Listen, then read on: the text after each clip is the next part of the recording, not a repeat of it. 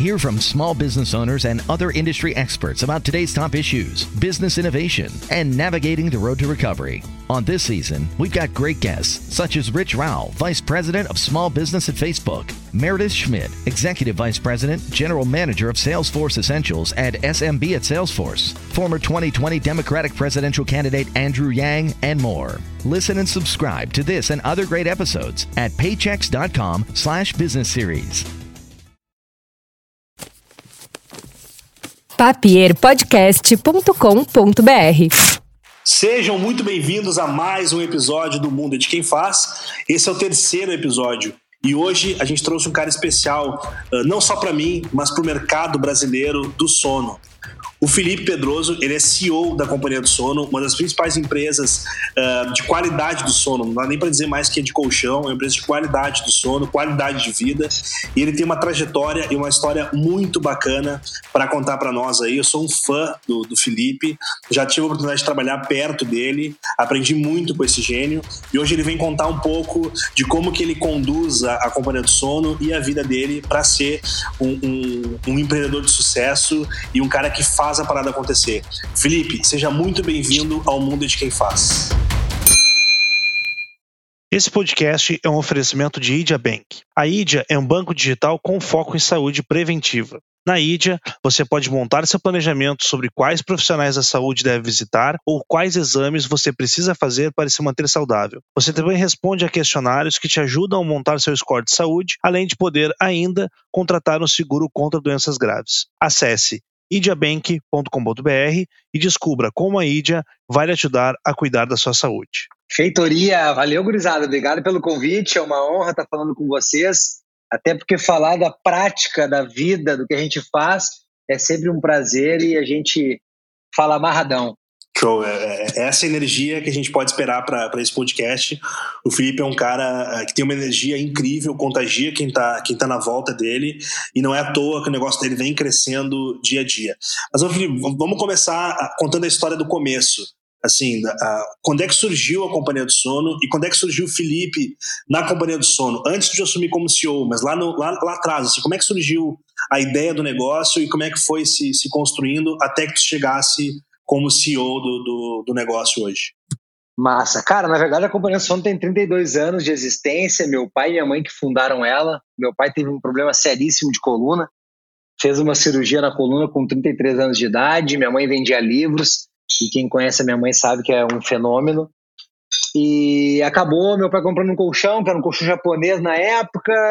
Meu pai até não queria. Meu pai brinca nas palestras quando ele fala fala pouco, mas quando fala, ele diz o seguinte: o homem com mutação já não manda em casa, doente menos ainda, né? Então acabou que ele. Minha mãe, minha mãe acabou. Minha, minha mãe acabou dizendo para ele, cara, vamos comprar, porque é uma, pode ser bom, foi bom para um cliente meu, pode ser bom para ti. Comprar o colchão, meu pai não precisou fazer a segunda cirurgia. E para nós foi um milagre naquele período. E o vendedor viu um potencial na minha mãe, que minha mãe, minha mãe vendia livro há 32 anos atrás, imagina só, 33 anos atrás, vender livros no Brasil, e vendia. O cara viu um potencial nela, convidou ela para o negócio, e minha mãe se tornou uma das maiores vendedoras de colchão dos caras na época. Meu pai e minha mãe vendo essa oportunidade, perceberam um, um, nicho de mercado. Minha mãe dizia assim, cara, todo mundo dorme. Então é um puta do mercado, só que o colchão era muito duro naquela época. Eu tinha seis anos de idade, para ter uma ideia, então eu lembro de flashes. E, cara, montar a companhia do sono com um produto personalizado, mais feito do biotipo brasileiro. E eu sempre tinha um sonho de jogar futebol. Joguei futebol durante muito tempo. Mas quando chegou, começou o futebol, quando tu é novo e sabe jogar, cara, tu é bom nas pracinhas, porque só tem os ruins que os pais querem ver, né? E quando começou a funilar, quando começou a funilar 16, 17 anos, eu percebi, cara, você é um jogador mediano. E como eu sou um cara muito inquieto, mediano não basta para mim. Então eu disse, cara, vou. Eu, eu, tinha claro que eu, se eu não jogasse futebol, eu ia vender colchão. Essa era a clareza que eu tinha na minha cabeça. Então para mim foi muito mais fácil que para a maioria, porque eu sabia qual era o meu plano B se eu não desse no A. E eu até vou fazer um gancho disso aí. Eu vi uma palestra do Arnold Schwarzenegger falando que o seguinte: eu odeio o plano B. Porque quando tu tem plano B, o teu plano A, quando ele aperta o teu teu calinho, tu pula pro plano B, né? Enfim. Mas eu tinha esse plano é, B. Tem, tem, uma frase, né, que, que fala que o, o, plano B tira o teu foco do plano A. É. Então, cara, não tem essa de plano B, é plano A e plano A, ponto. É, com, com todo respeito, quem tem essa teoria do plano B, mas quem tem plano B é bunda mole. Mas enfim. Aí... É o plano B de bunda mole, né? É, isso aí. Enfim, eu tinha o plano B de bunda mole, e aí, cara, comecei a. Entrei na empresa, comecei a trabalhar, e eu, e eu aconteceu um fenômeno comigo que é o seguinte: quando eu fui uh, começar a vender, eu cheguei pro meu pai e disse, cara, eu quero ser distribuidor, porque na época era distribuidor, hoje é micro franqueado, naquela época era distribuidor e tal. Eu, disse, eu cheguei pro meu pai e disse, cara, eu quero ser distribuidor direto. E meu pai fez uma, um questionamento, ele disse o seguinte, Felipe, tem que fazer uma cirurgia hoje tu prefere fazer uma cirurgia com o médico que tem a prática ou que tem a teoria? Eu, cara, que tem a prática, né? Porque eu, ele já matou alguns na minha frente. Então é o seguinte, então vai pra rua e aprende para depois querer ser distribuidor. E eu, na hora, fiquei puto, né, velho? Eu, que filho da mãe, não, não, não quer me dar não quer me dar a comissão inteira, eu pensava, né? Mas tudo bem, fui pra rua. Até cara, era, eu, né?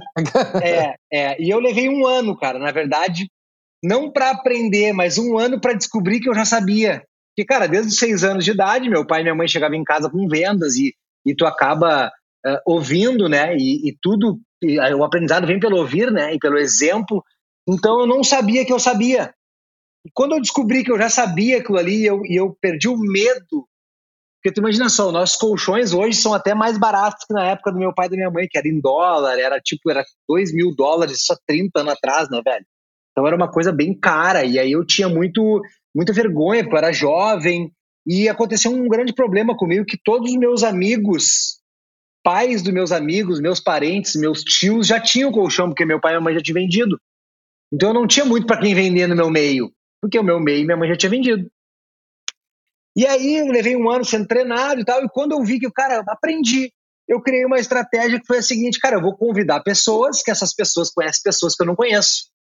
E aí eu comecei a minha carreira de vendas, convidando meus amigos, e meus amigos, eu ia nos, nos pais dos meus amigos, e cara, no primeiro ano eu patinei, porque eu não sabia que eu sabia. Quando eu descobri que eu sabia, eu, os próximos sete anos, eu fui campeão de vendas nacional da empresa do meu pai.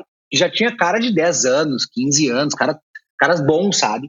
E eu atropelei os caras, porque eu já venho nesse DNA. Então eu sempre digo que para mim foi mais fácil, porque eu já tinha o DNA de não ter mimimi, de DNA de cara, vai pra rua e busca o resultado. E quando eu aprendi, eu tive um resultado tremendo. Cheguei pro meu pai, uma, depois que eu fui três, quatro anos consecutivo campeão, eu cheguei pro meu pai e disse: Cara, eu não posso mais competir. Porque os caras já, já, já viravam o ano e diziam o seguinte: quem é que vai ser o segundo? E aí perdeu um pouco a graça da competitividade. E o nosso negócio começou nesse período, tinha dois mil vendedores, né, cara? Dois mil distribuidores na época, e era uma coisa absurda, assim, muita gente, e a gente começou a meio perder a mão, assim, não saber quem estava entrando pro negócio. E eu cheguei pro meu pai um período e disse pra ele, cara, a gente tem uma bifurcação aqui. Ou a gente continua ganhando grana, porque meu pai ganhava muita grana, ou a gente constrói uma marca, um negócio. Só que se a gente só ganhar grana, ali na frente a gente vai ter problema. Porque grana vai e vem, né, velho? Se tu não faz, tu pode, tu pode ganhar milhões hoje. Se tu, se tu tá indo pro lado errado, esse milhões vai, vai ter que bancar o teu, o teu lado errado que tu foi. E na época meu pai usou uma frase que todo mundo faz isso, né? Diz, cara, um time que tá ganhando não se mexe. Aí eu perguntei pra ele, cara, o Messi, se botar em qualquer time, ele vai entrar. E levei mais ou uhum. menos cinco, cinco, anos após essa primeira discussão com meu pai para ele entender o que eu estava dizendo para ele. E aí a gente começou a fazer uma mudança no negócio, de sair um pouco da venda direta. Então, durante desses 32 anos, 20 anos foi venda direta. E 12 anos que a gente estancou a venda direta e foi para o varejo. E aí eu sempre digo também que começou os nossos problemas, porque varejo é um, é um pepino, né, cara? Porque é custo muito alto, a cada dois, três anos tem que reformar a loja, e a venda direta é uma venda muito simples, porque tu crias oportunidades. E aí, só que eu tinha bem claro na minha cabeça que, cara, um dia eu ia voltar para a venda direta de novo. Porque a venda direta, é, particularmente, é a minha paixão. Eu, eu acho uma venda extraordinária, uma venda espetacular. Quem faz venda direta, esse cara é diferente dos outros. Porque vender numa loja, beleza, tu é vendedor, tu vende bem, mas, cara, vender sem loja tem que ser muito ninja. E eu sabia, para mim era claro que eu queria voltar. E aí, mais ou menos em 2011, eu dei um ultimato no meu pai dizendo: cara, ou eu assumo a empresa, porque uma empresa que tem dois chefes não dá, né? Ou eu assumo a empresa e eu sou o dono da empresa, ou eu vou largar. Aí meu pai, com aquela categoria de sempre, eu então larga. Bem democrático. É, aí, cara, eu, eu, me obriguei, que eu fui o cara que botei a primeira loja quando a gente migrou da venda direta para loja. Eu botei a primeira loja em Porto Alegre, ela tá até hoje aqui em Porto Alegre. E eu cheguei pro meu pai e falei isso, ele tão largo. E eu cheguei em casa pra minha mulher e disse: Cara, meu, vamos embora, vamos se mudar, vamos pro Rio de Janeiro. E a minha mulher, que Rio de Janeiro, tu é louco, não conhece ninguém no Rio de Janeiro. Eu digo: Não, mas já morei lá quando eu joguei futebol. E eu acho que é uma cidade legal, mais rica que Porto Alegre. Vamos começar a vida lá. Eu e tu juntos, vendendo uh, sorvete, vendendo picolé, vendendo sanduíche na praia, a gente vai ganhar dinheiro, a gente vai se virar. E nisso já tinha um filho de 10 anos e uma filha de 5. E aí eu disse: ah, só tem uma condição pra gente ir. A gente tem que vender nossa loja pra nossa gerente. Aí ela, tá, minha mulher disse, tá. Cheguei no outro dia, cheguei pra minha gerente e disse: ó, oh, é o seguinte, tô pensando em abrir mercado. Não ia falar que eu ia fugir, né? Vou abrir mercado e tal. Contei uma história para ela, que eu abri o mercado lá, que era muito pequeno o mercado para mim e tal. Ela falou, e eu só que é o seguinte, tem uma condição para mim, se tu comprar a loja lá, eu compro. Aí quando ela falou, eu compro, sabe aquela tremidinha na base que o cara dá, assim, tipo... Cara, caraca, não era isso que eu esperava ouvir. Vou ter que assumir a minha palavra. Cheguei em casa, ela vai comprar. Aí minha mulher disse, caraca, o que a gente vai fazer? Tu é louco tal. Beleza. Vendi a loja para ela, pegamos um avião, eu e minha mulher, fomos lá escolher onde a gente ia morar. Deixei meus filhos aqui primeiro. E eu conhecia um cara no Rio de Janeiro. Um cara só eu conhecia. Que vendia colchão. Mas, tipo assim, vendia dois por mês para se manter. E eu no Rio de Janeiro, como meu estilo de vida, não, dois não pagava nem o meu condomínio. E aí, cheguei lá no Rio de Janeiro, escolhemos um lugar e a gente pensou o seguinte: oh, meu, nós vamos alugar um apartamento para ver se a gente gosta. E aí eu fui para um lugar que eu queria morar, que chama-se Península, na Barra da Tijuca, que no meu ponto de vista é o melhor condomínio do Brasil, só de apartamentos, um lugar espetacular.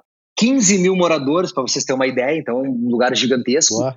Só que cada, é, dentro desses uma 15 cidade. mil, uma cidade. Cada lugar desse aí tinha é, tipo 5, 6 torres num, 6, 7 torres no outro. Então era um condomínio gigante que tinha condomínios dentro dele. Aí fui para alugar. Aí, cara, me indicaram um corretor, liguei pro corretor. E aí já começam os aprendizados, né, cara? As pessoas, elas, elas sempre buscam facilidade. E principalmente corretor de imóvel, com todo respeito, que tem uns que eu gosto, mas a maioria é muito fraco. Como tudo na vida, na verdade, né? Mas eu, uhum. eu, eu, queria alugar. Aí eu liguei pro cara, o cara, ah, aluguel? Cara, ah, hoje eu não posso, é no domingo. Porque ninguém quer alugar, né? Os caras querem vender para tomar um gole maior, né? Querem vender, claro. Só que aí me, ah, eu vou te indicar um cara, me indicou um cara, liguei para outro cara, cara, ah, aluguel, cara, tô no aniversário, não vai dar. Beleza, liguei, cara, liguei para 10 corretores e o décimo corretor pegou isso para mim. Quer alugar? Cara, beleza, vamos conhecer, tô indo aí. O cara veio. E sabe o que aconteceu? Eu comprei. Bah, brincadeira. aí, Só de raiva. aí pra te ver como a, a, as pessoas elas são tão limitadas que elas, cara, elas não conseguem enxergar além do que a gente tá falando aqui, por exemplo. Elas não conseguem ver um palco. Porque, cara, eu, eu sou um cara que queria alugar, tava vindo do Rio Grande do Sul, os caras não sabiam minha situação, não sabiam se eu tava com dinheiro, se eu tava sem. E se o cara viesse, poderia acontecer isso. Eles, eles, eles não conseguem entender. Aí o cara veio, virou meu brother, o cara, um coroa de 60 anos, me convenceu a dizer, cara, compra pela caixa que vai ser o preço do aluguel e tal. E eu, pá, beleza, vou comprar. Comprei o um apartamento. E aí come, começa a acontecer os fenômenos da vida da gente. Esse cara falou, cara, gostei de ti. Eu, beleza. Eu, tu não quer passar o Réveillon comigo? Porque eu não, eu não lembro a época, mas era tipo assim, era novembro. Eu acho. Tu não quer passar o Réveillon comigo? Eu tenho um sítiozinho em Itaipava, diz o cara pra mim. E eu vou passar o Réveillon com a minha família e tal. E, cara, tu é um cara que eu vou te ajudar aqui no Rio de Janeiro. Pô, legal, cara, vou falar com a minha mulher, mas tá confirmado. Cheguei em casa, ô, amor, o cara convidou nós pra passar o Réveillon. A gente precisa conhecer pessoas, vamos passar o Réveillon com os caras. É um amor, a gente não conhece ele e tal. Não, mas o cara mora no, o cara morava na península, então, pô, era um cara que não era um chinelão, entendeu? Cara, isso é uma coisa legal do Rio, né, meu? Rio de Janeiro, é, pessoal, é, é assim, é, né? É, o Rio é tri pra isso. Tem um monte de coisa ruim, mas o Rio é tri pra isso.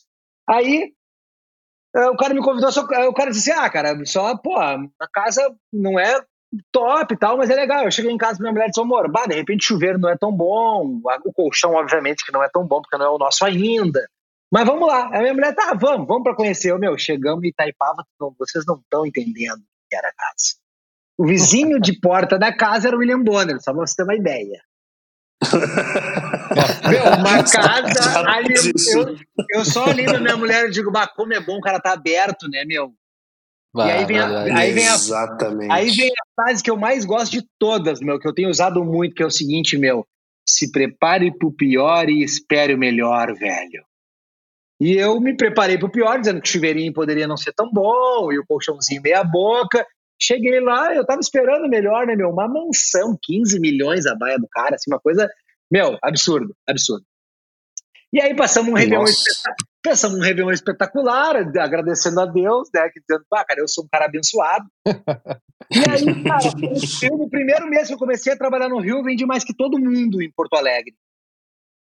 E aí eu fiz a condição, disse, cara, eu vou começar a vender no Rio de Janeiro até eu achar alguma coisa, eu disse pro meu pai já que uh, tu mandou eu vir, eu vou vender, porque eu preciso vender nesse momento, mas depois eu não vou vender. Aí meu primeiro colchão foi uma história muito legal. Eu fui comprar uma sunga gauchão de sunga, porque eu uso sunga, né, velho? Sarado tem que usar sunga.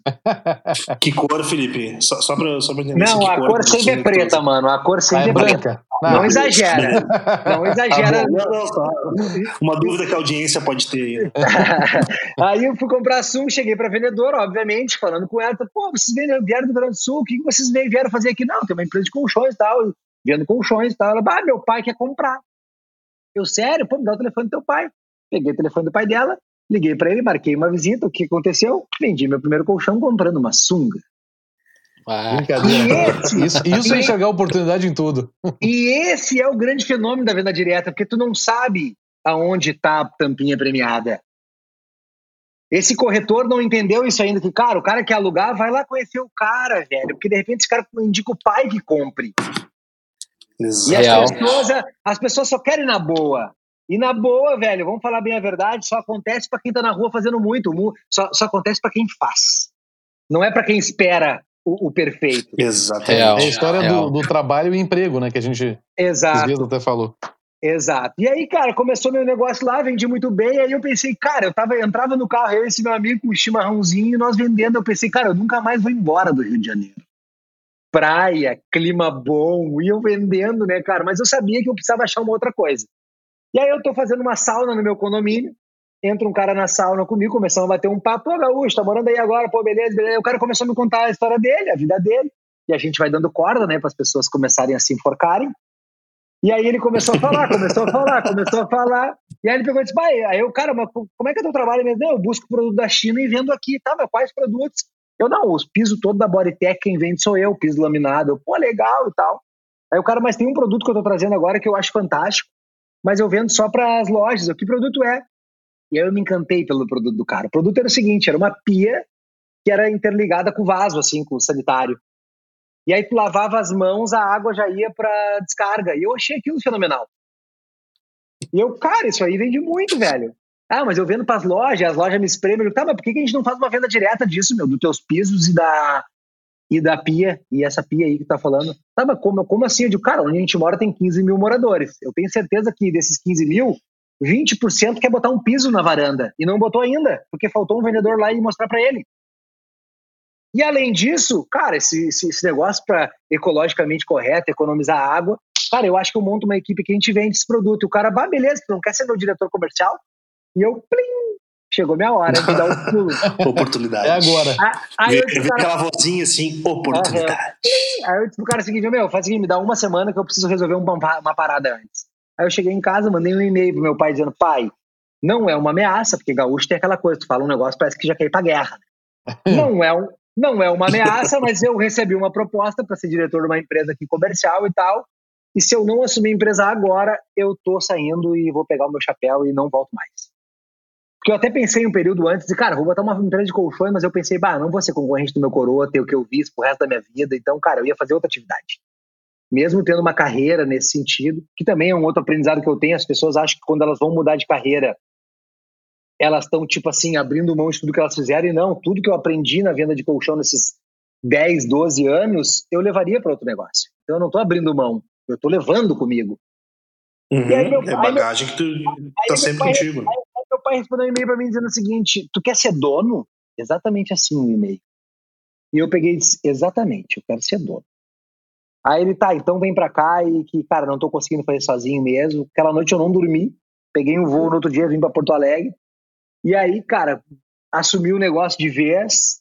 E aí só aí começou um problema também que eu tive, que a minha mulher e meus filhos não queriam mais ir embora do Rio. Então eu fiquei vindo segunda e voltando sexta, vindo segunda voltando sexta. Durante cinco anos e meio fazendo isso. Jesus amado. Chegou os dois primeiros anos muito bom, porque eu chegava no Rio de Janeiro no final de semana, pô, maneiríssimo e tal. Depois comecei a cansar, comecei a, cara, não, não tava dando, minha cabeça eu tava aqui, mas às vezes tava pensando lá, tava lá, tava pensando aqui. Então é aquela coisa que o gado engorda com o olho do dono e isso tem uma verdade bem forte por baixo disso. Porque tu tem que estar tá com a energia aonde tu tá. Obviamente que depois que teu negócio está consolidado, tu pode tocar ele de onde tu quiser. Mas até consolidar, ajeitar todas as etapas, todos os processos, matar com todos os ruídos, tu tem que estar em cima do teu negócio, não, não existe mágica. Aí levei mais ou menos três anos e meio para convencer minha mulher para voltar. É, e aí acabamos voltando, há três anos em Porto Alegre de novo, e eu fiz em três anos o que eu não fiz em cinco anos e meio, nessa indas e vindas para fazer, e hoje estou nesse momento que eu tô, uh, nesses oito anos que eu assumi a empresa em 2012, eu franqueei o negócio depois de quatro anos, que eu tava, que eu tinha assumido o negócio. Eu já tinha modelado para micro franquia, que é a venda direta, mas não implementei ela e faz mais ou menos dois anos que eu implementei. Quando eu voltei do Rio de Janeiro para cá, eu implementei a micro franquia. E aí eu não sou mais uma empresa de colchões, eu sou uma empresa, na verdade, de bem-estar, que engloba tudo. Hoje mesmo acabei de receber uh, uma cadeira que a gente está lançando, um massageador. E por que cadeira, né? Eu lancei um tênis também, o Maico sabe, vocês acho que já, já viram também. A gente eu lançou também. um tênis. A gente lançou um tênis mais ou menos há um ano. frequência até. É muito bom, né? A gente muito lançou bom. um tênis há um tempo atrás e as pessoas, pô, colchão, tênis. Eu digo, cara, tem três coisas fundamentais que o importante para a qualidade de vida, para aliviadores, que é tênis, cadeira e colchão. Se tu não tá num, tu tá no outro.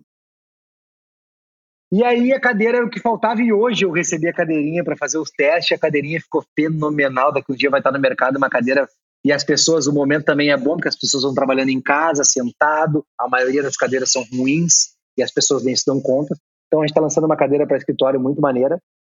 Hoje eu recebi ela casualmente, então já estou anunciando. O primeiro lugar que eu estou falando aqui é nesse podcast. Olha aí, hein? Exclusividade, hein? Vai, vai ter, eu ouvi dizer que ele vai até mandar um para cada um do pessoal do podcast isso, aqui. Pra... Isso, pega, isso pega preço, isso pega preço. Eu vou fazer, eu vou fazer que eu nem ouvi essa aí, tá, Maico? Tô brincando. Ah, que legal. Eu vou, eu vou botar como trailer lá no, no é, Instagram depois. Boa, pra, boa. pra teste, né? Ah, que enfim, legal. E aí, cara, quando eu lancei há dois anos atrás a micro franquia, o nosso negócio tomou um formato completamente diferente a gente cresceu em 2019 100% em relação a 2018. A gente esse ano está 260% acima de 2019 e o negócio, cara, pegou pegou preço. Aí veio a pandemia. Veio a pandemia, primeira semana, primeira semana, cara, tudo fechado, fecharam as lojas, fecharam tudo. E aí eu como líder pensei o seguinte, cara, eu não posso Obviamente que eu sou um cara também, que quem me conhece sabe, eu sou um cara que eu, cara, eu só vejo o lado bom de tudo, não vejo o lado ruim. E eu dizia para minha mulher assim, só que a minha mulher é o financeiro, né? Quem é o financeiro olha sempre os números e os números às vezes são são são da dor de barriga, né? São cruéis. Aí, aí, eu tinha, pô, tinha fornecedor para pagar, tinha um monte de coisa pra fazer, só que eu disse pra minha mulher o seguinte, cara, eu tô tranquilo. Eu nunca tive tão em paz. Eu não sei se é a maturidade, eu não sei se é os oito anos que a gente vem na frente do negócio. A gente fez muito certo muitas coisas, acertamos muito mais que erramos. Então, o modelo que a gente criou era um modelo que, cara, era anticrise. Só que aquela primeira semana, claro, foi delicado, porque fechou tudo e tal. E eu, cara, todos os dias fazendo live com a minha rede dos franqueados, que hoje a gente está em torno de 80 franqueados. E eu dizendo para os caras, cara, tem oportunidade, a gente vai ganhar mercado agora, porque o, quando vem uma crise, tem uma coisa muito boa na crise. Tu vê quem tá com a calça na mão. Porque o bar, a, a maré baixa, né? Aí tu vê, quem, tu vê quem tá com a, com a calça na canela. Quando o mar tá cheio, todo mundo vendendo, cara, qualquer um boia, meu. E aí eu, eu dizendo pros caras, meu, tem uma oportunidade, a gente vai ganhar mercado agora, a gente vai crescer, agora a gente tem que estar. Tá... E eu levantando essa bandeira e os caras vindo na minha. Só que os caras apavorados, porque loja fechada, aquela coisa toda. E aí eu tô falando com um fornecedor, a Tati tá falando com um fornecedor para alinhar algumas coisas e tal. E o cara diz, não, eu tô com uma ideia. E a Tati, que ideia? De uma máscara. Para aí, fala com o Felipe. Me passou o telefone, o cara me deu mais ou menos o briefing da máscara, que tem o mesmo tecido do tênis e tal, com um design diferente. Eu digo, meu, eu quero. Quando é que tu me mostra? Não, tem hoje detalhes para te mostrar, então me apresenta. Me apresentou, digo, tô indo aí, saí da quarentena, fui para a empresa do cara. Eu e a Tati, chegamos na empresa do cara, eu digo, meu, eu quero. Tu pode, tu consegue vender? Eu consigo, então tá, beleza. Já peguei time, peguei duas, já fui fotografar, já peguei um modelo, já filmamos, Já fizemos tudo que tinha que fazer e tal. E aí, meu, botamos na rede para vender e eu, meu, explodimos de vender. Uma coisa absurda o que aconteceu. E aí. Tu pode, tu pode compartilhar números, Felipe? Ou cara, ainda, ainda é, é, cara, mais ou menos. Muito. Eu, Vendemos não, muito. Cara, não, foi tipo assim. Só que, cara, eu, eu pensei o seguinte, cara, eu não posso. E, e, na verdade eu até me pronunciei em alguns lugares, uh, na rede social, em alguns lugares, porque 95% das pessoas que me conhecem, uh, e as que não me conhecem também, cara, me elogiaram muito, pô, que sacada que vocês tiveram, pô, que tacada, tal, tal, tal. E 5% aqueles caras que estão no sofá sem fazer nada, pegar disputa, aproveitador, e bababá. É, é, um, um, momento, um momento como esse. E o meu posicionamento foi o seguinte, cara, a única empresa no Brasil que podia lançar uma máscara sou eu, porque eu já trabalho com prevenção. Eu já trabalho com um alívio de dor. Eu já trabalho com essa pegada do bem-estar, então eu poderia. E aí, para não ser tão assim taxado como um oportunista, que eu não vejo nada de problema nessa palavra, que eu acho que oportunista é uma palavra maravilhosa e linda. É, eu ia tu, falar tu, isso. É. Tu pega o momento ruim, né? É, mas as pessoas falam, ah, tu é oportunista. Claro que eu sou, né, meu? Não sou idiota, né? muito bom, mas eu sou oportunista mesmo. Sou um oportunista do bem. Aí a gente fez o seguinte: a cada duas máscaras vendidas, a gente ia doar uma. E isso foi uma, cara, uma puta tacada, obviamente que impactou totalmente na minha lucratividade, porque, cara, tu imagina, vender duas eu dou a uma, é, é, é, mas eu não estava muito preocupado com o lucro que isso ia me dar, eu estava preocupado em salvar minha rede oxigenar os caras. E aí aconteceu um fenômeno que os caras hoje, para você ideia, eu tô com minhas lojas todas fechadas ainda, só que eu tô tendo mais movimento hoje nas minhas lojas do que quando elas estavam abertas. Olha que absurdo. Caramba, meu, que massa, meu. Por quê? Porque a, a, máscara é uma máscara com design espetacular, ela tem um, um ela é totalmente anatômica, ela tem um, um, uma presilha só que gruda aqui na cabeça, então ela não machuca, porque essas da orelha é muito ruim. E ela caiu na graça, velho. Então o e-commerce começou a vender, os caras começaram a vender, e aí aconteceu um grande fenômeno. Que a gente voltou a vender tudo de novo. Porque os caras estavam ah, travados, os caras estavam travados, a máscara destravou, os caras estão vendendo tudo agora. Começamos a vender colchão de novo, começamos. O colchão ainda não pegou o volume que a gente estava antes da pandemia, mas começou a acontecer tudo de, de, de, de fluxo de venda, e agora os clientes estão. Aí eu tenho até brincado com a minha rede, cara, quem vende muita máscara não fica se achando, porque máscara a gente não vende, as pessoas estão comprando da gente. Tu, cara, tu eu, ser... queria, eu queria te fazer uma pergunta, Felipe. O, cara, para mim, eu, eu, traduzo isso que tu fala aí, como uh, o lance de oportunismo, eu traduzo como timing. Pensando uhum. do ponto de vista do, do empresário que eu, que eu te enxergo, assim, eu acho que tu tem o timing. E uma coisa que eu, que eu percebo, uh, que, eu, que eu te sigo na, nas redes sociais ali, é, como tu valoriza essa, essa, questão da, da família, né? De repente, até por ser uh, uma empresa familiar, que isso é muito legal também. Queria, eu queria saber como é que tu, como é que tu organiza essa parte na, na, na tua agenda, assim, no teu dia a dia. Como é que tu consegue priorizar o business e a, e a família? Como é que tu separa isso? Cara, na verdade, isso aí não tem separação, né, meu? Esse é que é o babado, que as pessoas têm um, ela tem uma falsa ilusão que é o seguinte, não, minha vida pessoal, minha vida profissional isso não existe, velho. A vida é uma só. E tu tem que envolver, porque se tu não envolver a tua família no teu business, velho, o teu negócio já fracassou. Muito bom. Real, a, a, a, vida é, cara, a, se eu não vender meu projeto pro meu filho, pra minha filha, pra minha mulher, meu, meu projeto eu não vendo para ninguém. Real. Então eles têm que entender, eles têm que saber. Hoje o Cadu tava lá no escritório contando estoque, porque chegou máscara, é um produto novo que a gente não sabia lidar muito bem, então tem que todo mundo botar a mão na massa, velho. Não tem mimimi. Não tem que, ah, não, minha vida é. Cara, a vida é. Eu, quando fui casar com a Tati, eu fui até meio ogro. Confesso que fui meio ogro. Mas eu cheguei para ela e disse o seguinte: a coisa mais importante da minha vida é o meu trabalho. Depois o resto, eu disse pra ela. E obviamente que qualquer mulher que um ogro fale assim, ele vai dizer, cara, que cara ignorante, né? Mas eu quero dizer para vocês uma coisa: a coisa mais importante da minha vida continua sendo o trabalho.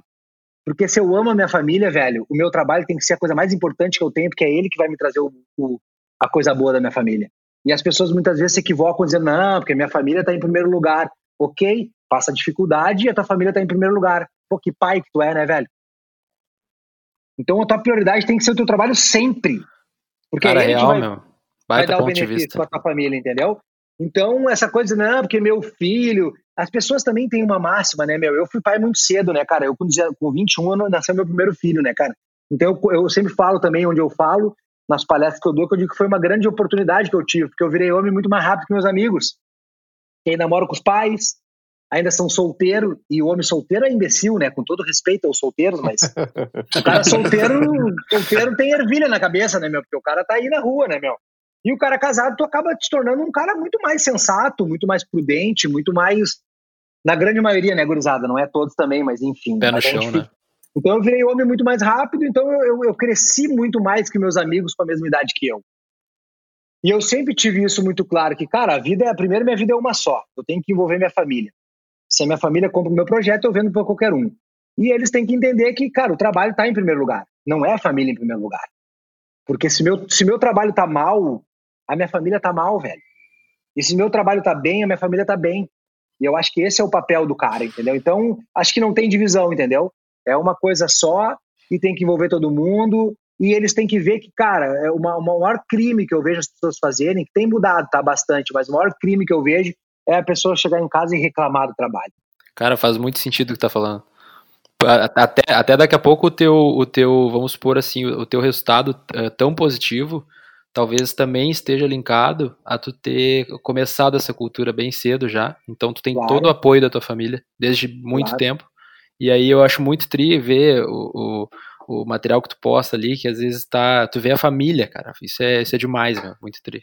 Não, é isso aí. Não tem divisão, né, cara? É isso que eu falei, não tem divisão, velho. É, cara, é tudo junto e misturado. E como eu tava falando, é um crime chegar em casa e reclamar do trabalho. Porque, cara, todas as pessoas, vocês todos estão comigo aqui. Vocês três que estão comigo aqui no podcast agora, vocês todos foram criados por alguém.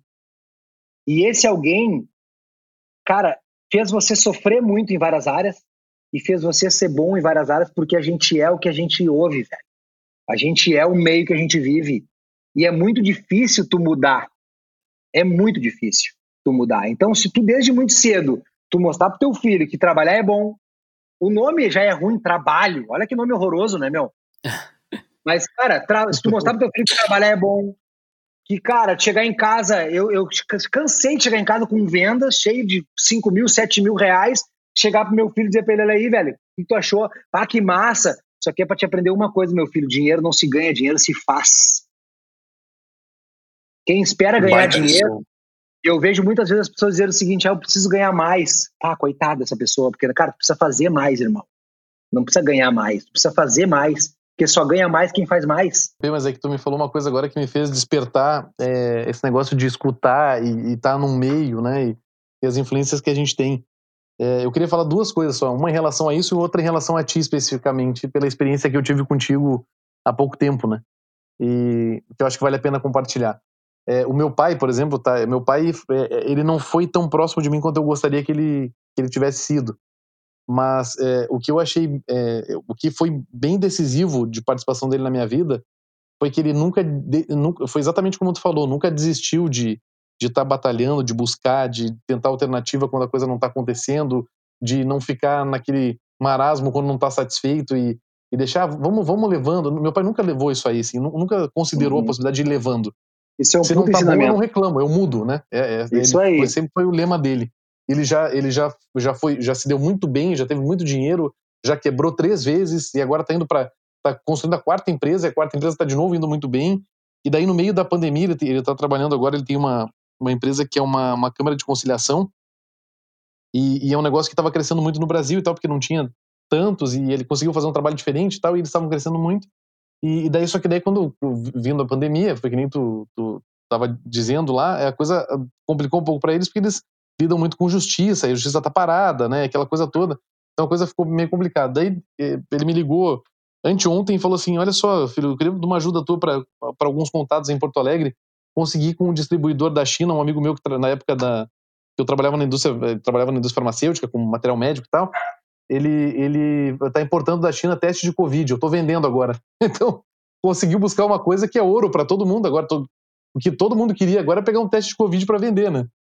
E, e daí ele consegue cavar essas oportunidades e é assim que eu também levo a minha vida. E daí eu queria, falando sobre isso, eu queria é, fazer o, o, gancho da experiência que eu tive contigo e eu queria tipo, fazer uma pergunta daí.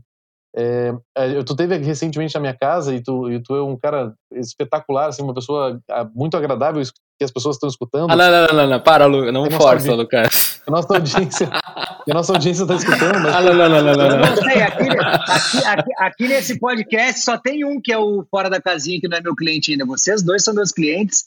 Tô até a fim de cortar ele aqui agora, vou deletar o áudio dele aqui. ah, senti, senti, senti. Vai, vai Lucas. Não, cara, e foi uma, uma, uma, Além de ser uma pessoa agradável, é, tem uma abordagem que, que cara, é, total, é, é, diferente, porque assim, aqui, a gente está acostumado a trabalhar com, na área comercial, eu faço isso desde os 14 anos, então eu também sempre comecei muito cedo, vendi também é, é, perfume de porta em porta, vendi cosmético de porta em porta, assim, fiz né, várias áreas do cosmético de porta em porta, então eu também tentei batalhar bastante na minha vida. Mas a, a abordagem que eu vi e a forma como tu conduz o teu, a tua abordagem comercial, falando tecnicamente sobre isso, que é uma coisa que eu gosto, me interessa muito, é, é tão sutil e tão amigável, e eu não estou nem falando porque a gente foi se aproximando mais a partir dali, né? A gente, antes a gente não, não tinha esse contato. É, que, cara, eu, a, a, vontade era realmente que nem o cara lá é, te convidou para ir passar o ano novo com ele, era tipo, cara, fica aqui, vamos tomar uma cerveja, vamos, vamos programar outro ano novo. A, a, gente tá, a gente tá até se devendo um churrasco, né? Tá, é verdade. A gente tá vamos tá marcar um churras nós, que, cara, eu vou dizer pra ti, cara, não tem coisa melhor que a gente aprende com todo mundo, velho. Eu acho que esse é um grande é um, é um, é um grande um lema que eu levo, que as pessoas muitas vezes uh, querem, querem, ah, não, eu não vou lá porque lá eu não tenho que aprender. A gente sempre tem que aprender. Obviamente que um lema que eu levo também é, cara, o teu meio tem que ser um cara, no mínimo, que nem tu ou melhor que tu. É verdade. Tu não, po não, tu não, e... pode, se, tu não pode se misturar com, com gente abaixo, porque, cara, eu nunca vi um pessimista mudar o mundo. Cara. É verdade. Não, e tem que aproveitar essas oportunidades quando acontecem, né? Porque nem sempre a gente tem a oportunidade de conversar com uma pessoa que traz uma coisa diferente, traz uma abordagem legal. Aí. E daí, assim, eu só vou emendar, emendar agora só para te fazer a pergunta que eu queria te fazer. É, dentro de, de, um mercado tão competitivo como a gente vive hoje, é, agora um pós-pandemia, um pós-crise né, que a gente vive, é, eu gosto muito de perguntar isso e eu tenho feito aí com os últimos entrevistados nossos aí. É, como inovar, e eu, daí no teu caso, eu sei que tu busca inovação em, em produtos, em serviço, em, em várias, várias maneiras que tu tem de recurso. Mas como, como é, se tu pudesse dar um conselho para alguém que está começando ou para alguém que está tentando buscar o seu lugar ao sol, né? é, como inovar num, num, mercado tão competitivo e conseguir dar esse, esse, esse diferente que tu consegue dar na tua abordagem, é, porque eu sei que isso aí não é isso não é uma não é uma mágica, né? Isso aí tem tem técnica, tem estrutura, tem, tem treino, tem vontade. Então assim, se tu tivesse que aconselhar alguém que está começando e que está começando nessa área comercial, o que, que tu diria? Como inovar num mercado tão saturado como a gente vive hoje? Cara, eu, eu até eu vou te responder, mas antes de te responder, eu vou dizer o seguinte: eu, eu tenho que ter muito cuidado com as coisas que eu falo, porque eu muitas vezes a gente soa como prepotente, como ah, se acha e tal. Eu, desde muito cedo, desde muito cedo, eu sempre gostei muito de mim. E, cara, se eu não, se eu não gostar de mim, velho, como é que eu vou gostar de alguém? Porque, tipo assim, é. as pessoas. É, é, até a minha mãe gosta de falar que a minha mãe é, ela, ela gosta de ler a Bíblia e tal. Ela fala que uh, ama o próximo como a ti mesmo, né? Então, cara, se eu não me amar, como é que eu vou amar o próximo? Não tem como. Então, pegando, o teu, gancho, pegando o teu gancho, cara, eu, eu sinceramente digo o seguinte: eu acho que eu, eu, o mundo é muito competitivo, o mundo é isso e aquilo, mas, cara, tem muita gente ruim, velho. A cara, maioria. Isso, eu acho que é eu traduzo isso em autoconfiança. Então, é, mas tem é. muita gente, tem muita gente muito ruim, velho. E aí o que acontece? Mas o mercado tem demanda, então acaba que todo mundo acaba até vendendo e acaba fazendo. E, então, eu acho que inovação está muito ligado à, à, à, inquietude, entendeu? Eu sou um cara, pra você ter uma ideia, quando deu a pandemia, eu liguei para todos os meus fornecedores, a Tati ligou, né, minha mulher, ligou para o fornecedor e falou, cara, vamos ver como é que vai dar a situação, mas tô te ligando porque provavelmente eu vou ter que uh, empurrar alguns boletos para frente. Bem-vindo ao mundo, né? E aí o cara, beleza, então, e quando eu lancei a máscara, o cara, esse cara que eu falei foi o primeiro cara que a gente ligou para ele. Ele falou, cara, vou dizer uma coisa pra ti, tu, era o, tu é o único cliente. O cara tem mais de 5 mil clientes, tá? E ele falou, cara, tu é o único cliente que eu não tô preocupado, sabe por quê, meu? Porque vocês não param de, de trazer fato novo. Vocês, vocês lançaram o tênis, vocês já pensaram no novo tênis. Vocês lançaram isso, já pensam em outra coisa. Então, cara, eu acho que o segredo de inovar é tu nunca estar tá satisfeito, velho. É, tu sempre é tá buscando um fato novo, tu sempre tá buscando, para você ter uma ideia, quando eu lancei a máscara e eu vi que a máscara deu certo, eu chamei minha equipe, minha diretoria ali, chamei os caras do seguinte, tá, meu, agora é o seguinte, já tô pensando no próximo. Aí os caras olham pra mim, meu, tu é louco, velho. muito bom, ser, né? Cara, a máscara já bom. deu, né? A máscara já deu, agora eu tenho que ir pro outro. E o outro já tenho cinco engatilhados para lançar, que não era nem a cadeira. A cadeira vai ser lançada agora daqui uns dias, mas eu tenho cinco produtos agora. E um dos briefings que eu fiz para os caras, só para vocês terem uma ideia do meu briefing pro cara. Cheguei no meu fornecedor, que é um puta fornecedor, gente muito boa. E eu cheguei pro cara e disse o seguinte: oh, meu, eu quero fazer um tênis de corrida. Eu disse, cara. Aí o cara, bah, beleza, tá, mas como é que tu quer o tênis de corrida? Eu quero o melhor tênis de corrida do mundo. Eu disse pro cara. Tá, a Tati disse pra mim que os próximos ah, segredos eu não conto. Aí eu disse, cara, eu quero, Acabou a brincadeira. Quero, é, eu quero, cara, o tênis, melhor tênis de corrida do mundo, melhor que Nike, ASICS, tudo. O cara tá, meu, mas como assim? Isso aí pode ser caro. Eu digo, cara, eu não me importa o preço, eu disse cara. Óbvio que eu quero pagar o menor preço possível, mas não me importa o preço. Porque vocês têm as tecnologias, eu quero juntar. Aí o cara olhou para mim e disse o seguinte: ah, meu, tem um cara para te apresentar, um professor Pardal. Esse cara faz sentido, tudo que a gente falou aqui, eu digo, me apresenta esse cara que esses caras que eu quero conhecer. Então, meu, a, eu já estou pensando numa coisa Loucos que, cara, como eu, né? É, porque, cara, porque na verdade é o seguinte, o mercado é muito carente de produto bom. A maioria dos produtos, os caras os cara estão preocupados com o preço, eu não estou preocupado com o preço. Eu estou preocupado com o que, o que, que ele vai trazer para o cliente quando ele usar, qual é a sensação com do entrega, cara. Né? Porque, cara, um tênis de 500 reais, 800 reais, é caro ou barato? Não sei. Não sei. Depende. Com o que né? ele vai entregar, com o que ele vai fazer, porque é muito relativo. O meu, um cara pode vender, um cara pode ir na tua casa, como eu fui na tua casa, Lucas, e te vender um colchão e a experiência ser completamente diferente da minha. É verdade. Então o valor que tu pagou no meu colchão pode ser caro para um vendedor e, e para nós pode ser uma parceria que cria depois de comer churrasco. Então eu acho que inovar é, não é. As pessoas muitas vezes acham que inovar é tecnologia, inovar é computador, inovar é algoritmo. Cara, inovar é fazer diferente do que a maioria faz, é pensar diferente, é não se acomodar. Então, eu todos os dias que eu acordo, meu, todos os dias que eu acordo, eu tomo meu banho e eu penso o seguinte, cara, hoje eu vou ter várias oportunidades. E as pessoas têm um grande problema, um grandioso problema, elas não gostam de problema. E não gostar de problema, cara, tu, tu já pode. Te, cara, é o maior problema. Quer, todo, todo mundo quer ir pro céu, mas ninguém quer morrer, né, velho? É. Exatamente. Então, cara, tu quer ter negócio não quer ter problema? Te acorda pra vida, irmão. Problemas, oba! Problemas é a melhor coisa que acontece, velho. E as pessoas querem fugir do problema. E quando tu foge do problema, tu foge da inovação. Tu foge da diferenciação. Tu foge de tudo que é prosperidade. É então, acho que é mais ou menos isso, entendeu? Inovar é querer ser, ser inquieto, velho. Ser inquieto. Muito bom. E aí tu meu. vai ver a oportunidade em tudo. É, não, mas a ideia é essa, aqui é, é te ouvir, né? E, e, cara, duas coisas assim muito muito legais que, que eu ouvi de ti sempre e eu, eu trouxe isso como lema. Eh, tu nunca teve vergonha de falar que tu é vendedor, né? Uh, muita gente se esconde atrás de um cargo, ah, executivo, uh, sei lá, consultor, gerente de contas, que no final das contas é tudo vendedor, né? Que é, que é, é que é isso, tanto, tem um monte de nomenclaturas aí pomposas para no final das contas eh, tentar esconder o que na raiz é, que é o vendedor, que é o cara que gosta de fazer negócio. Tu nunca teve vergonha de dizer que tu é vendedor, né? Não é tu, é CEO da companhia do sono e foi na casa do Lucas para uh, eh, eh, vender um colchão para ele, para você dar uma boa experiência para ele. Eu queria te fazer duas perguntas dentro dessa, assim. É, como é que tu enxerga uh, essa habilidade de vendas na tua vida, né, do quanto tu conseguiu fazer a companhia do sono crescer desde que tu assumiu, por tu ser um cara vendedor? E, e a segunda é, e eu já vi tu dando uma resposta muito legal para essa, eu queria que trouxesse aqui, qual é o papel do CEO numa empresa? Cara, o papel, vou começar pelo papel do CEO, que é a última, tá? O papel do CEO é o seguinte, meu, eu tenho que estar tá pensando o tempo inteiro como é que eu crio um novo negócio para quebrar meu negócio atual. Esse é o meu papel como CEO. Perfeito. É tá, ah. é, tá, é tá trazendo fato novo para matar aquele meu modelo antigo, porque se eu não Legal. fizer isso, alguém, alguém vai fazer. Show, é verdade. Esse é o primeiro ponto. Fantástico. Segundo ponto, vendedor, cara, eu, eu, eu vou ser bem sincero para vocês, eu, Cara, vender é vender é bom demais, velho. E quem não é vendedor, eu tenho pena de quem não é vendedor, na boa. Porque, na verdade, eu desde muito cedo, eu quando eu tinha 15 anos, né, cara, eu, eu tinha muita espinha, né, velho? Então eu era meio feinho, assim, sabe? E eu, tinha, eu era obrigado a ser vendedor. Ah, eu era obrigado a ser vendedor. Agora eu sou lindo, né? Eu sei. Mas, uh, cara, é, é, eu tinha que ser vendedor. E sabe que eu chegava nas festas, eu sempre pegava mais mina que meus amigos. Aí meus amigos diziam, meu, como é que tu consegue, cheio de espinha, pegar as minas, meu? Eu digo, eu chego.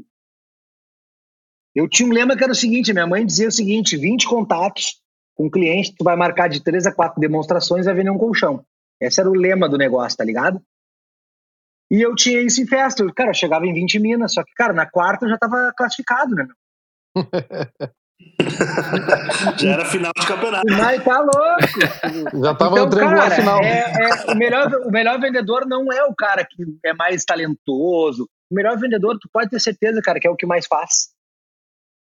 Então, vender, eu chego nos hotéis, vou com a minha família pros hotéis pra gente passar final de semana, dar uma viajada, fazer um negócio, e os caras perguntam qual a tua profissão, né? Aí eu sempre respondo, vendedor. E, cara, o cara até me olha com uma carinha, tipo assim, bah, vendedor, tipo assim, coitado, tipo assim, sabe? Tadinho, e, é vendedor. E eu tô ali, porque, cara, botar CEO, botar gerente, gestor hiperbólicos do termo, cara, isso aí é, uma, é, é, é um. Só tu botar nomenclaturas em coisas, eu, no meu ponto de vista, já é uma, uma defesa que tu tem. Isso aí traz-te um sucesso. Porque, na verdade, é o CEO só é CEO porque tem que ter venda, o engenheiro só é engenheiro bom porque se for vendedor. Então, cara, vendedor é a única profissão que existe. Essa é a verdade. Então, cara, para ser bom em qualquer lugar tem que ter venda, porque a venda é que paga a conta.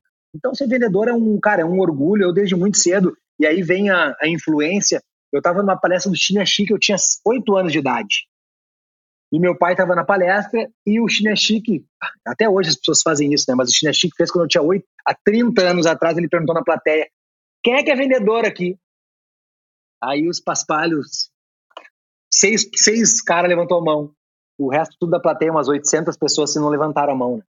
E meu pai era um dos caras. E aí o Chinechique falou que todo mundo hoje está mais fácil, dizer, cara, todo mundo é vendedor. E aí, não sei por cargas d'água, o cara, o Chinechique chamou meu pai para perguntar, cara, e aí, que que, tipo assim, a pergunta foi mais ou menos essa. Tá, o que que tu espera pro teu filho? Cara, eu espero que meu filho seja vendedor. E eu com oito anos ouvindo isso. Então, para mim, vender sempre foi um ato de, cara, uma coisa de orgulho, uma coisa de, cara, quem vende tem grana. Porque tem uma frase que tem um cara que tá falando muito aí, que eu, cara, peguei ela, gostei muito, que é, cara, me mostra um vendedor que estudou como um médico e eu te mostro um milionário. Exatamente. E essa é uma verdade. Então, vender, cara, vender, vender é muito tesão, velho. Vender é tudo. Quem gosta de vender e, e, e, e tem rotina e cria os métodos e tem uma disciplina sabe dizer não, tem foco, meu, esse cara vai ser bem sucedido certo na vida. Não tenha dúvida disso. Então é mais ou menos isso. Vender é tesão. Fantástico. Eu acho que é, um, é um, uma boa deixa aí, uma boa frase para a gente encerrar o papo de hoje. Felipe, queria te agradecer. Muito obrigado por ter ficado esse tempo com a gente aí. Foi riquíssimo. Com certeza uh, vai voltar de novo para falar de outros assuntos. A gente, a gente uh, pulou algumas etapas, acho importantes ali da, da história da companhia de sono, mas uh, fui deixando rolar o papo propositalmente, porque a gente tem bastante história para contar ainda. E tenho certeza que quando tu voltar aqui no podcast, podcast já vai ter criado uma série de outros produtos, uma série de outras coisas para agregar ainda mais aí para nossa audiência. Então, de novo, muito obrigado por ter participado. Dá teu recado final aí para a gente se eu, despedir por hoje. Eu que agradeço vocês três aí também. Para mim é um orgulho isso aqui. Isso aqui não é. As pessoas vezes dizem, ah, cara, tu trabalhou até às 8 horas hoje. Cara, isso aqui não é trabalho. Isso aqui é. Olha que, que, que, que papo bom, entendeu? Então, isso aqui é prazeroso. Obrigado mesmo. Pode me convidar para o que vocês quiserem, que eu estou dentro, porque falar de empreendedorismo, fazer as pessoas enxergar o mundo de uma forma diferente, eu acho que é um dos propósitos que eu tenho. E eu vou finalizar falando de um áudio que meu filho me mandou. Uh, meu filho mandou um vídeo de 46 minutos para mim. E eu, quando ele mandou, eu pensei, bah, 46 minutos? Não, né, filho? Não dá, né? Não tem esse tempo. Aí eu fui visitar um fornecedor que eu tinha que viajar uma hora mais ou menos, eu digo, ah, vou ouvir o que ele me mandou, e ele me mandou, velho, e eu comecei a chorar no carro, velho, com o vídeo, que o vídeo dizia o seguinte, o vídeo falava de propósito, qual é o teu propósito, o que, que realmente tu veio fazer, porque cada um tem que ter um propósito, porque senão a vida é muito, é muito pesada, né, o fardo, né, porque eu também falo que a vida não é justa, né, cara, então se tu não tem propósito é ruim, né, é pesado demais. E aí o, eu peguei e mandei um áudio para para que a gente tem um grupo da família no WhatsApp, eu mandei um áudio para eles dizendo o seguinte, cara, eu tô emocionado aqui, Cadu. E te dizer que eu demorei duas semanas para ler, para ouvir o teu negócio, mas tô ouvindo agora e cara, me tocou muito. E eu quero dizer para vocês aqui no áudio, para nossa família que nós temos dois propósitos. Eu tenho dois propósitos na minha vida. O primeiro O, o, ele já comentou como é que eu misturava família aí. O primeiro é, cara, é mostrar para as pessoas que família é legal, velho. Que família é tri, meu. Que ter família é legal, que, que isso é o barato da vida. E o segundo propósito é ajudar as pessoas a enxergar o mundo de uma forma diferente, cara. É dar oportunidade para as pessoas entenderem que, cara, ser pobre não é escolha, mas ser rico é. Então tu pode uh, nascer pobre, não é um problema, mas morrer pobre, velho, o culpado é tu, velho, não é ninguém. Então eu acho que meu outro propósito é esse, é mostrar para as pessoas que independente do que elas fazem, independente do mercado que ela tá, se ela realmente modelar pessoas de sucesso, assumir os princípios de uma pessoa de sucesso, ela tem capacidade de mudar a vida dela. E também prosperidade não está vinculado só à grana. Prosperidade está vinculado a propósito, vinculado à família e também à grana. Porque dinheiro não é tudo, mas é 100%, né, velho? Então ele é importante. Muito bom. Eu acho que, é, eu acho que, é, eu acho que é mais ou menos isso. E eu vou só mais uma deixa, porque bato, viu que eu gosto de falar, né, gurizada? Mas é o seguinte. Cara, o meu, uh, eu, eu, eu acho, foi, que... acho que foi um dos podcasts que eu mais fiquei em silêncio, meu, porque. Cara, é, é bom te ouvir. segue, legal, segue. Cara, legal, Depois legal. Mas eu, eu, eu, né, Felipe? eu quero convidar vocês para uma coisa, meu, que eu já falei com o Mike sobre isso. E eu acho que nós temos uma capacidade, a gente está num, eu, eu vou dizer para vocês, eu gosto muito de Porto Alegre, mas a gente está num lugar muito, muito canto do mundo. As coisas são muito demoradas aqui, as pessoas são muito lentas, o povo gaúcho é muito prepotente, se acha melhor que os outros e a gente está atrás de vários outros lugares. Eu acho que a gente, com essa pegada que a gente tem, com a vontade que a gente tem de levar isso, a gente tinha que construir eventos, grandes eventos, trazendo bons palestrantes, trazendo pô, uh, uh, pessoas bacanas do mercado para falar de empreendedorismo, a gente pode até monetizar isso, a gente já falou sobre isso, Mike, uma vez. E eu acho que a gente tem uma capacidade uhum. de envolver pessoas. E eu acho que a gente podia fazer a cada três meses, a cada seis meses, não sei, um por ano, dois por ano, um evento para, cara, de empreendedorismo, trazendo vários cases de várias pessoas. Boa. E, movi e movimentar esse mercado que, cara, querendo ou não, é um mercado carentíssimo, entendeu? E precisa estar tá ouvindo coisas, as pessoas precisam estar envolvidas, e eu acho que o nosso papel é esse, ajudar as pessoas a enxergar um mundo diferente, e isso pode ser um, um bom negócio para nós fazer e envolver. E o, no, o nome do evento pode ser o mundo de quem faz, né? Pode ser o mundo de quem faz, gosto muito, porque, cara, o mundo é de quem faz. Fantástico, tô dentraço, tô, tô dentraço. Felipe, mais uma vez, muito obrigado, obrigado a Zaf, Lucas. Uh, cara, foi, foi tão envolvente, eu tava tão ansioso por esse, por esse papo. A gente nem se apresentou no início ali, uh, né? Quem, o nome de todo mundo estava envolvido aqui, mas foi, foi tão bom, foi tão legal ouvir o Felipe, que eu acho que isso é, isso é detalhe. Então, muito obrigado a todo mundo que ouviu aí até agora. A gente tem outros dois episódios uh, uh, que a gente já gravou com o Eduardo Mendonça e com o Gil Lisboa, dois papos muito legais também, duas visões diferentes do que é comédia, do que é empreender no, no cenário do, do humor. E se tu estiver ouvindo isso, a gente já tiver lançado outros episódios, curte lá, porque com certeza são papos de altíssima qualidade como esse. Muito obrigado e até o próximo episódio. From regular expenses to occasional splurges, there's a lot to buy. Why not get cash back every time you spend? With the PenFed Power Cash Rewards Card, you get cash back on every purchase. That's everywhere, every time you use it. You can even earn a $100 statement credit when you spend $1,500 in the first 90 days. Visit penfed.org slash powercash to apply. To receive any advertised product, you must become a member of PenFed, insured by NCUA. Neural networks, random forests, unsupervised learning. These are just some of the concepts being researched and utilized in security today. But what do they mean? How do they work? And who are the people that create them? These are the questions and more we'll explore in Security Unlocked, a new podcast from Microsoft. In each episode, we'll deep dive into the newest security research, threat intel, and data science with a special focus on demystifying AI and machine learning. And we'll profile the diverse and fascinating people working on security at Microsoft. Listen and subscribe to Security Unlocked, available now wherever you listen to podcasts.